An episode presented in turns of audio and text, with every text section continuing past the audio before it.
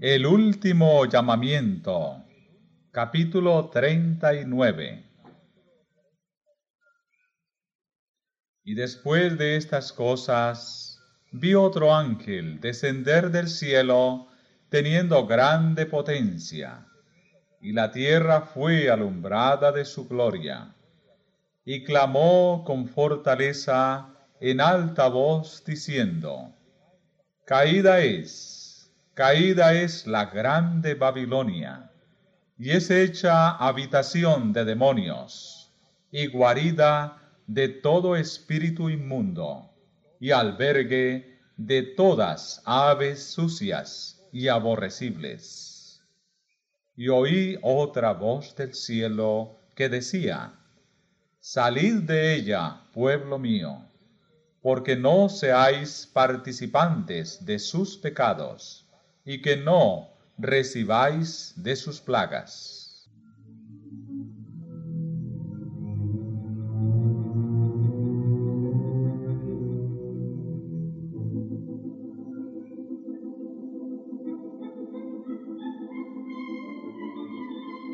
Estos versículos señalan un tiempo en el porvenir cuando el anuncio de la caída de Babilonia tal cual fue hecho por el segundo ángel de Apocalipsis 14:8, se repetirá con la mención adicional de las corrupciones que han estado introduciéndose en las diversas organizaciones religiosas que constituyen a Babilonia.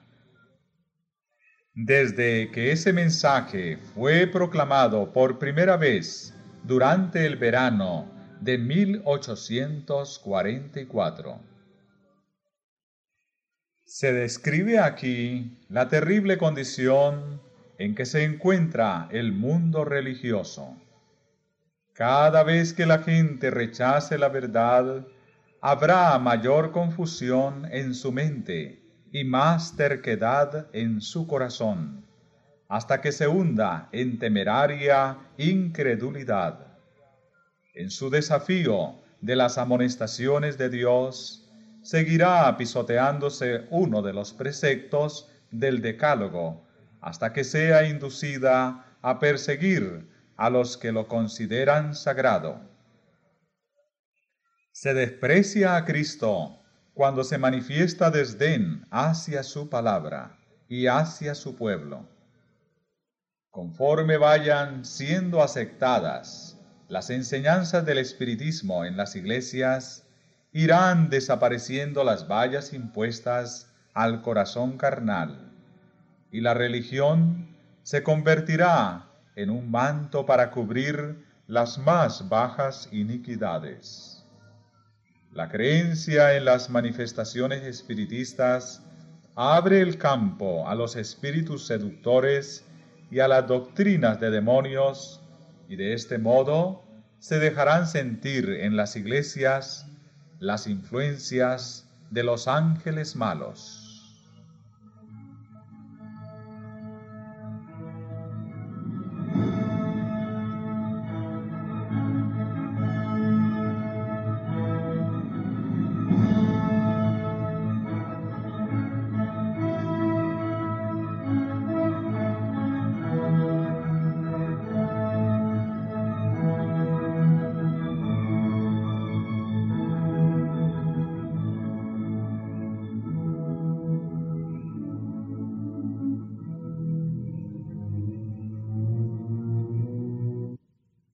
Se dice de Babilonia, con referencia al tiempo en que está presentada en esta profecía, sus pecados han llegado hasta el cielo y Dios se ha acordado de sus maldades. Ha llenado la medida de sus culpas y la ruina está por caer sobre ella. Pero Dios tiene aún un pueblo en Babilonia y antes de que los juicios del cielo la visiten, estos fieles deben ser llamados para que salgan de la ciudad y que no tengan parte en sus pecados ni en sus plagas. De ahí que este movimiento esté simbolizado por el ángel que baja del cielo, alumbrando la tierra y denunciando con voz potente los pecados de Babilonia. Al mismo tiempo que este mensaje se oye el llamamiento, Salid de ella, pueblo mío. Estas declaraciones, unidas al mensaje del tercer ángel, constituyen la amonestación final que debe ser dada a los habitantes de la tierra.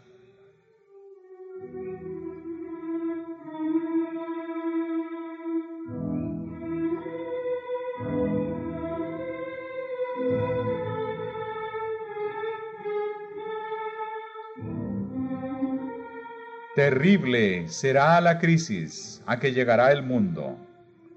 Unidos los poderes de la tierra para hacer la guerra a los mandamientos de Dios, decretarán que todos los hombres, pequeños y grandes, ricos y pobres, libres y siervos, se conformen a las costumbres de la Iglesia y observen el falso día de reposo. Todos los que se nieguen a someterse serán castigados por la autoridad civil, y finalmente se decretará que son dignos de muerte. Por otra parte, la ley de Dios que impone el día de reposo del Creador exige obediencia y amenaza con la ira de Dios a los que violen sus preceptos.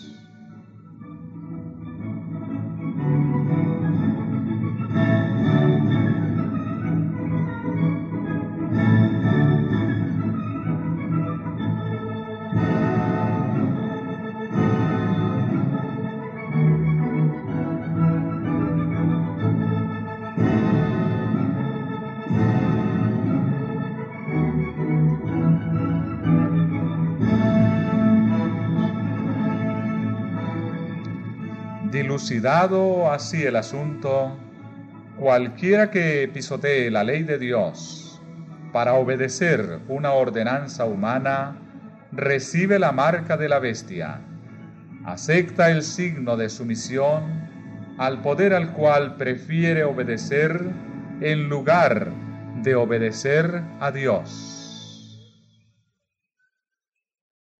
La amonestación del cielo dice así, si alguno adora a la bestia y a su imagen, y recibe su marca en su frente o en su mano, él también beberá del vino de la ira de Dios, que está preparado sin mezcla alguna en el cáliz de su ira.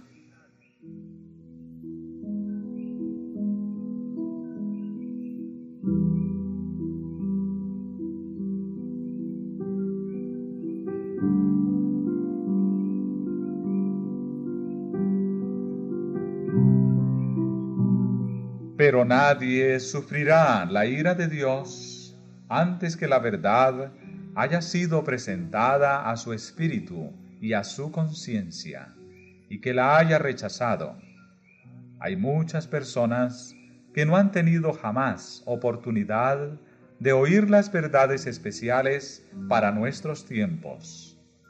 La obligación de observar el cuarto mandamiento no les ha sido jamás presentada bajo su verdadera luz. Aquel que lee en todos los corazones y prueba todos los móviles, no dejará que nadie que desee conocer la verdad sea engañado en cuanto al resultado final de la controversia. El decreto no será impuesto estando el pueblo a ciegas cada cual tendrá la luz necesaria para tomar una resolución consciente.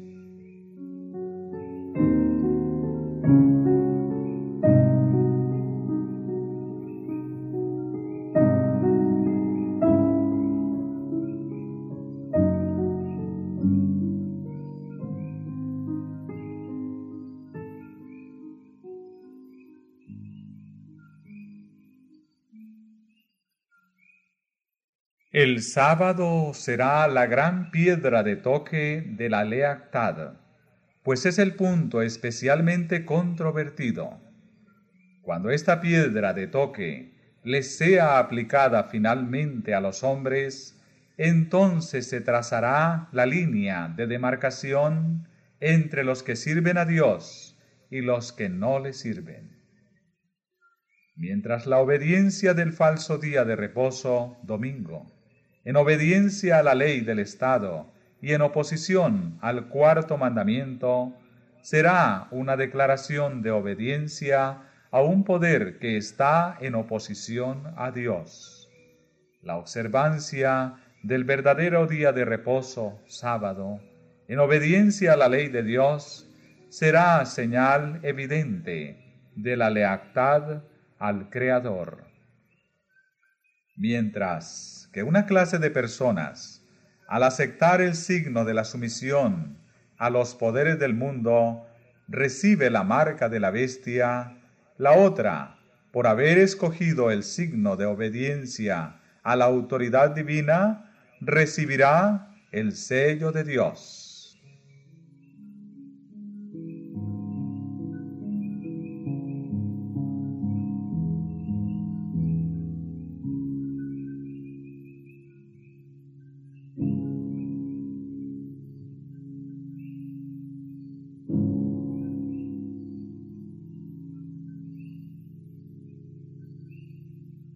Hasta ahora se ha solido considerar a los predicadores de las verdades del mensaje del tercer ángel como meros alarmistas. Sus predicciones de que la intolerancia religiosa adquiriría dominio en los Estados Unidos de Norteamérica, de que la Iglesia y el Estado se unirían en ese país para perseguir a los observadores de los mandamientos de Dios han sido declaradas absurdas y sin fundamento. Se ha declarado osadamente que ese país no podría jamás dejar de ser lo que ha sido, el defensor de la libertad religiosa.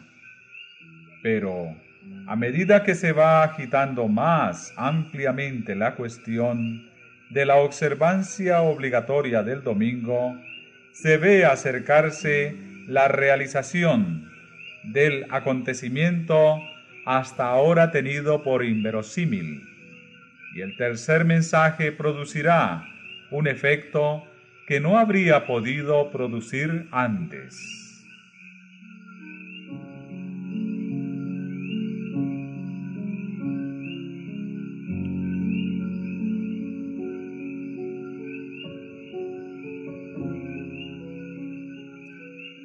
En cada generación Dios envió siervos suyos para reprobar el pecado tanto en el mundo como en la iglesia.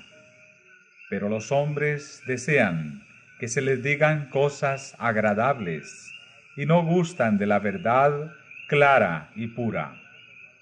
Muchos reformadores al principiar su obra resolvieron proceder con gran prudencia al atacar los pecados de la Iglesia y de la nación. Esperaban que mediante el ejemplo de una vida cristiana y pura, llevarían de nuevo al pueblo a las doctrinas de la Biblia. Pero el Espíritu de Dios vino sobre ellos, como había venido sobre Elías, impeliéndole a censurar los pecados de un rey malvado y de un pueblo apóstata. No pudieron dejar de proclamar las declaraciones terminantes de la Biblia que habían titubeado en presentar. Se vieron forzados a declarar diligentemente la verdad y señalar los peligros que amenazaban a las almas. Sin temer las consecuencias, pronunciaban las palabras que el Señor les ponía en la boca, y el pueblo se veía constreñido a oír la amonestación.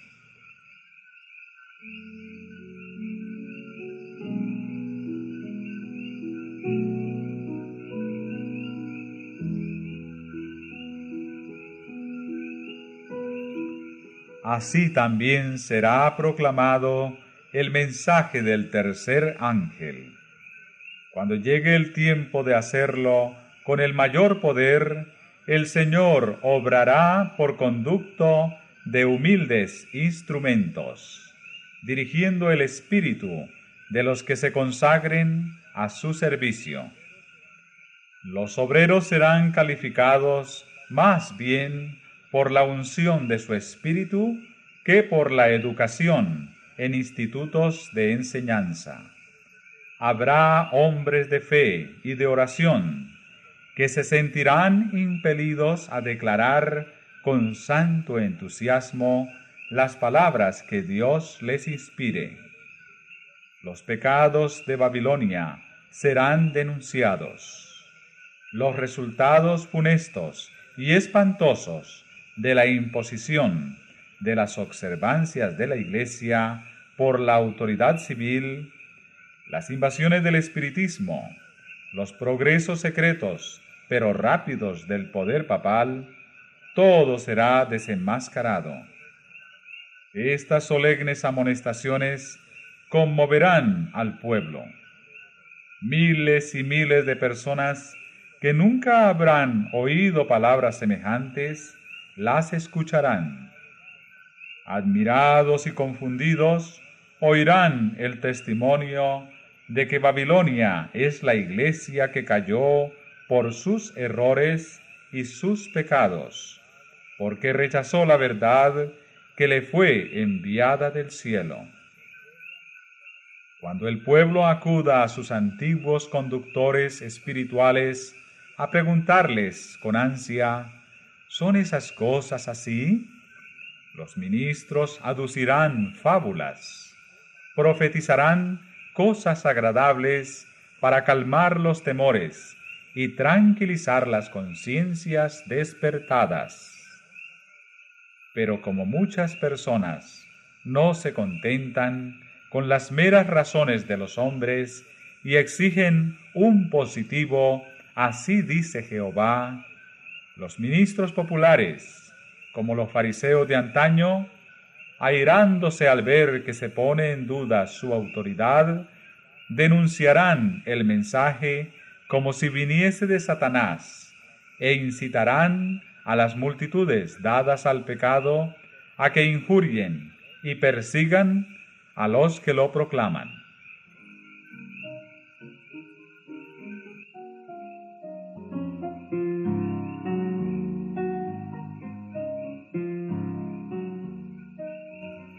Satanás se pondrá alerta al ver que la controversia se extiende a nuevos campos y que la atención del pueblo es dirigida a la pisoteada ley de Dios.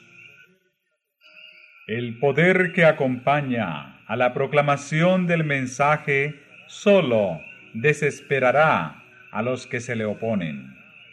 El clero hará esfuerzos casi sobrehumanos para sofocar la luz por temor de que alumbre a sus rebaños. Por todos los medios a su alcance, los ministros tratarán de evitar toda discusión sobre esas cuestiones vitales.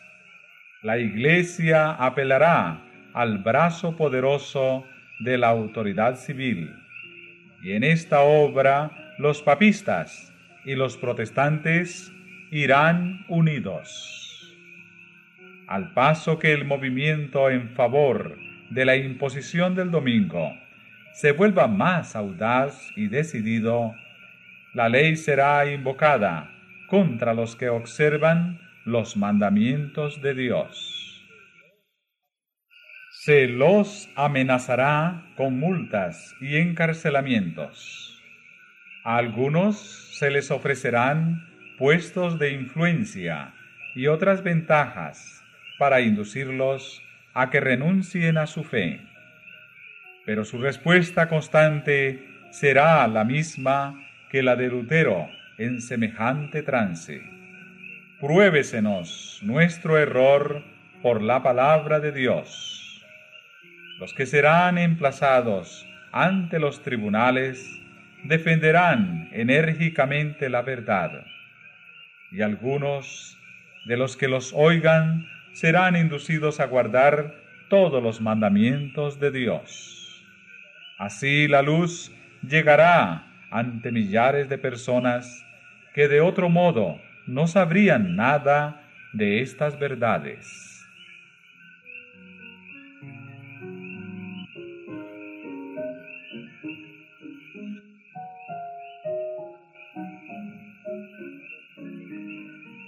A los que obedezcan con toda conciencia la palabra de Dios, se les tratará como rebeldes. Cegados por Satanás, padres y madres habrá que serán duros y severos para con sus hijos creyentes. Los patrones o patronas oprimirán a los criados que observen los mandamientos.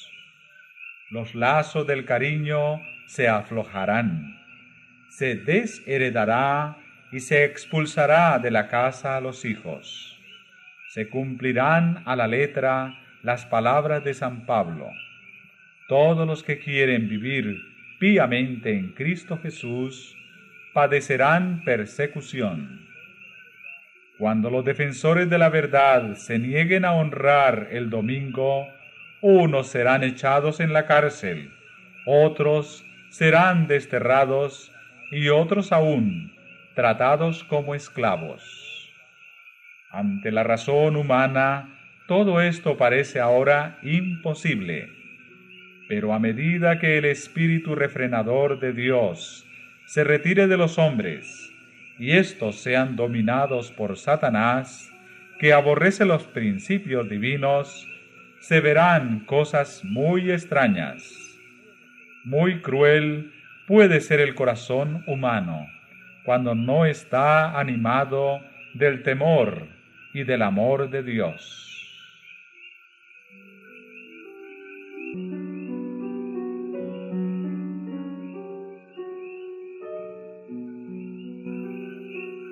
Conforme vaya acercándose la tempestad, muchos que profesaron creer en el mensaje del tercer ángel, pero que no fueron santificados por la obediencia a la verdad, abandonarán su fe e irán a engrosar las filas de la oposición.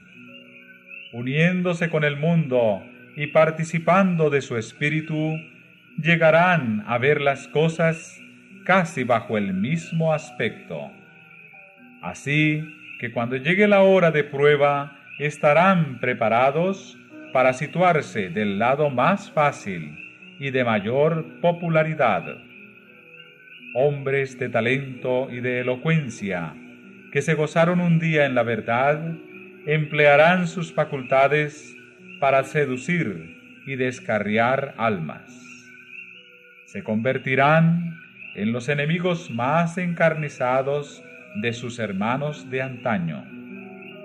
Cuando los observadores del sábado sean llevados ante los tribunales para responder de su fe, estos apóstatas serán los agentes más activos de Satanás para calumniarlos y acusarlos y para incitar a los magistrados contra ellos por medio de falsos informes e insinuaciones.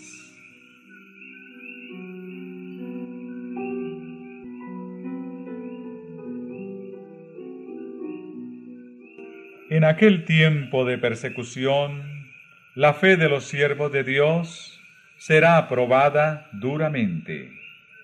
Proclamaron fielmente la amonestación, mirando tan solo a Dios y a su palabra. El Espíritu de Dios, que obraba en sus corazones, les constriñó a hablar. Estimulados por santo celo e impulso divino, cumplieron su deber y declararon al pueblo las palabras que de Dios recibieran, sin detenerse en calcular las consecuencias. No consultaron sus intereses temporales, ni miraron por su reputación o sus vidas. Sin embargo, cuando la tempestad de la oposición y del vituperio estalle sobre ellos, algunos, consternados, estarán listos para exclamar, si hubiésemos previsto las consecuencias de nuestras palabras, habríamos callado. Estarán rodeados de dificultades. Satanás los asaltará con terribles tentaciones. La obra que habrán emprendido parecerá exceder en mucho sus capacidades. Los amenazará la destrucción. El entusiasmo que les animara se desvanecerá. Sin embargo, no podrán retroceder. Y entonces, sintiendo su completa incapacidad, se dirigirán al Todopoderoso en demanda de auxilio. Recordarán que las palabras que hablaron no eran las suyas propias, sino las de aquel que les ordenara dar la amonestación al mundo. Dios había puesto la verdad en sus corazones, y ellos, por su parte, no pudieron hacer otra cosa que proclamarla.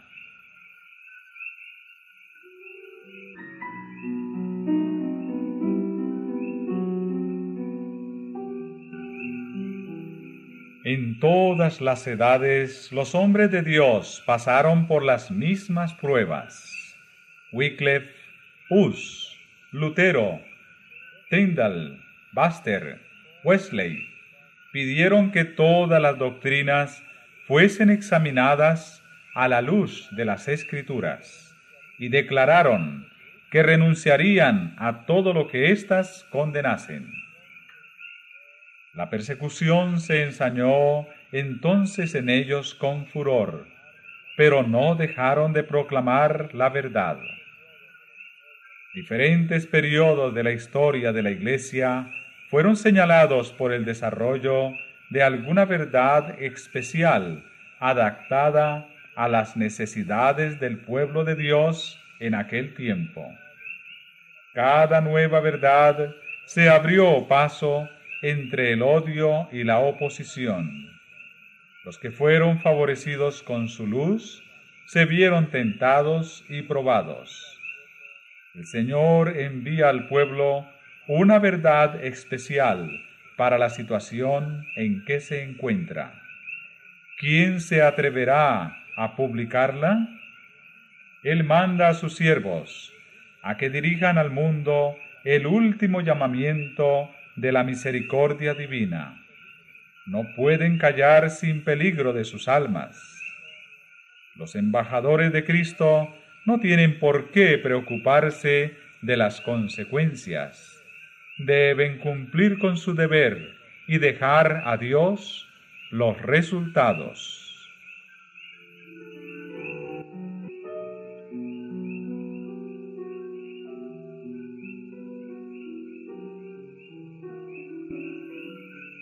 Conforme va revistiendo la oposición un carácter más violento, los siervos de Dios se ponen de nuevo perplejos, pues les parece que son ellos mismos los que han precipitado la crisis.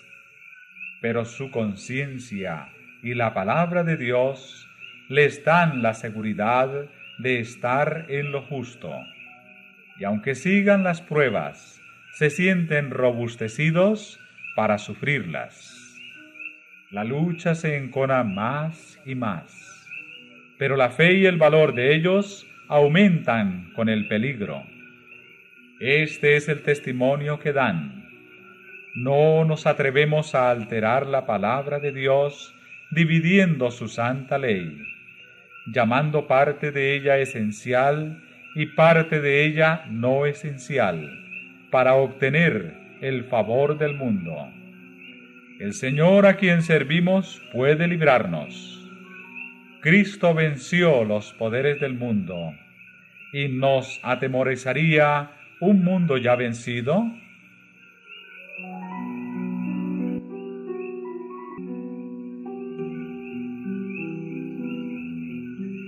En sus diferentes formas, La persecución es el desarrollo de un principio que ha de subsistir mientras Satanás exista y el cristianismo conserve su poder vital. Un hombre no puede servir a Dios sin despertar contra sí la oposición de los ejércitos de las tinieblas. Le asaltarán malos ángeles, alarmados al ver que su influencia les arranca la presa. Hombres malvados, reconvenidos por el ejemplo de los cristianos, se unirán con aquellos para procurar separarlo de Dios por medio de tentaciones sutiles. Cuando este plan fracasa, emplean la fuerza para violentar la conciencia.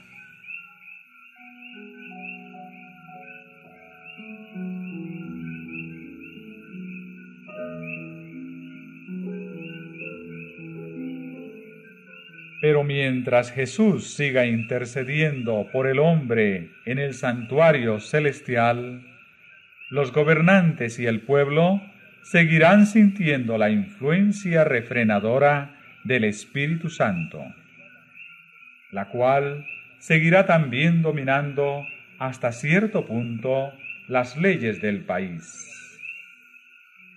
Si no fuera por estas leyes, el estado del mundo sería mucho peor de lo que es. Mientras que muchos de nuestros legisladores son agentes activos de Satanás, Dios tiene también los suyos entre los caudillos de la nación. El enemigo impele a sus servidores a que propongan medidas encaminadas a poner grandes obstáculos a la obra de Dios pero los estadistas que temen a Dios están bajo la influencia de santos ángeles para oponerse a tales proyectos con argumentos irrefutables. Es así como unos cuantos hombres contienen una poderosa corriente del mal. La oposición de los enemigos de la verdad será coartada para que el mensaje del tercer ángel pueda hacer su obra. Cuando la amonestación final sea dada, cautivará la atención de aquellos caudillos por medio de los cuales el Señor está obrando en la actualidad, y algunos de ellos la aceptarán y estarán con el pueblo de Dios durante el tiempo de angustia.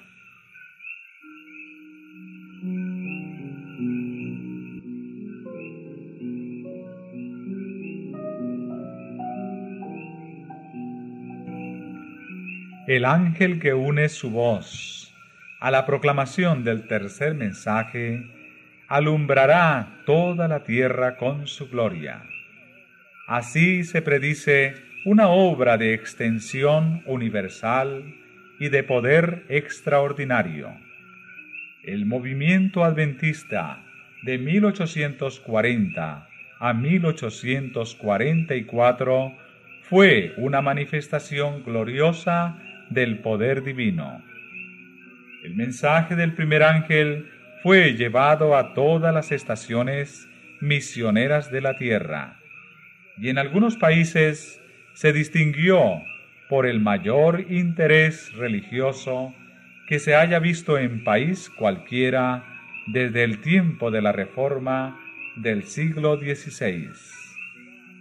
Pero todo esto será superado por el poderoso movimiento que ha de desarrollarse bajo la proclamación de la última amonestación del tercer ángel.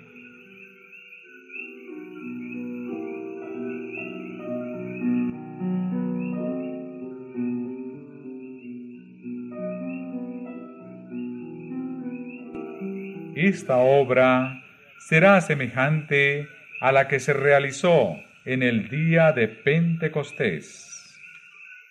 Como la lluvia temprana fue dada en tiempo de la efusión del Espíritu Santo al principio del ministerio evangélico, para hacer crecer la preciosa semilla, Así la lluvia tardía será dada al final de dicho ministerio para hacer madurar la cosecha.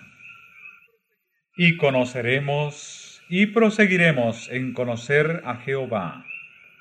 Como el alba está aparejada su salida, y vendrá a nosotros como la lluvia, como la lluvia tardía y temprana a la tierra.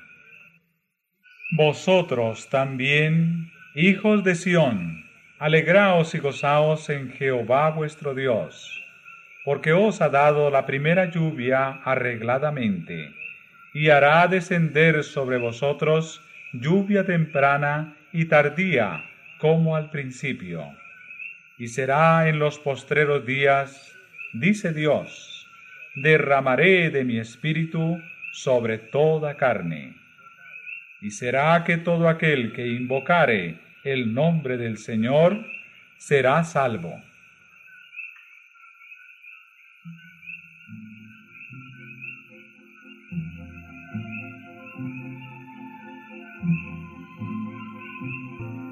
La gran obra de evangelización no terminará con menor manifestación del poder divino que la que señaló el principio de ella. Las profecías que se cumplieron en tiempo de la efusión de la lluvia temprana al principio del ministerio evangélico deben volverse a cumplir en tiempo de la lluvia tardía, al fin de dicho ministerio. Esos son los tiempos de refrigerio en que pensaba el apóstol Pedro cuando dijo, Así que arrepentíos y convertíos, para que sean borrados vuestros pecados, pues que vendrán los tiempos del refrigerio de la presencia del Señor, y enviará a Jesucristo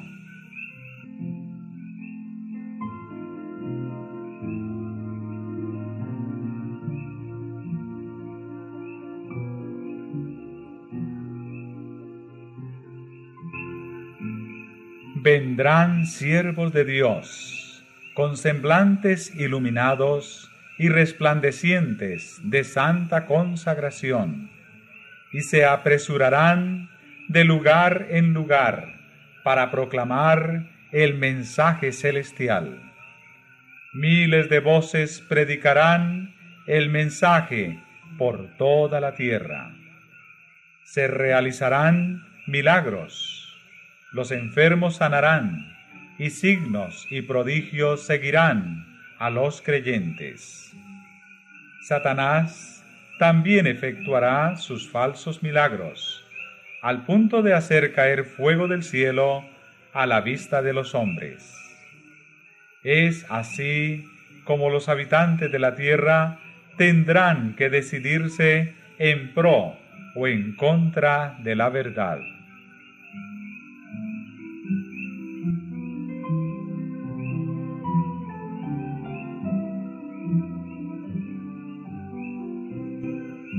El mensaje no será llevado adelante tanto con argumentos como por medio de la convicción profunda inspirada por el Espíritu de Dios. Los argumentos ya fueron presentados. Sembrada está la semilla, y brotará y dará frutos. Las publicaciones distribuidas por los misioneros han ejercido su influencia. Sin embargo, muchos cuyo espíritu fue impresionado han sido impedidos de entender la verdad por completo o de obedecerla. Pero entonces los rayos de luz penetrarán por todas partes. La verdad aparecerá en toda su claridad, y los sinceros hijos de Dios romperán las ligaduras que los tenían sujetos. Los lazos de familia y las relaciones de la iglesia serán impotentes para detenerlos. La verdad les será más preciosa que cualquier otra cosa.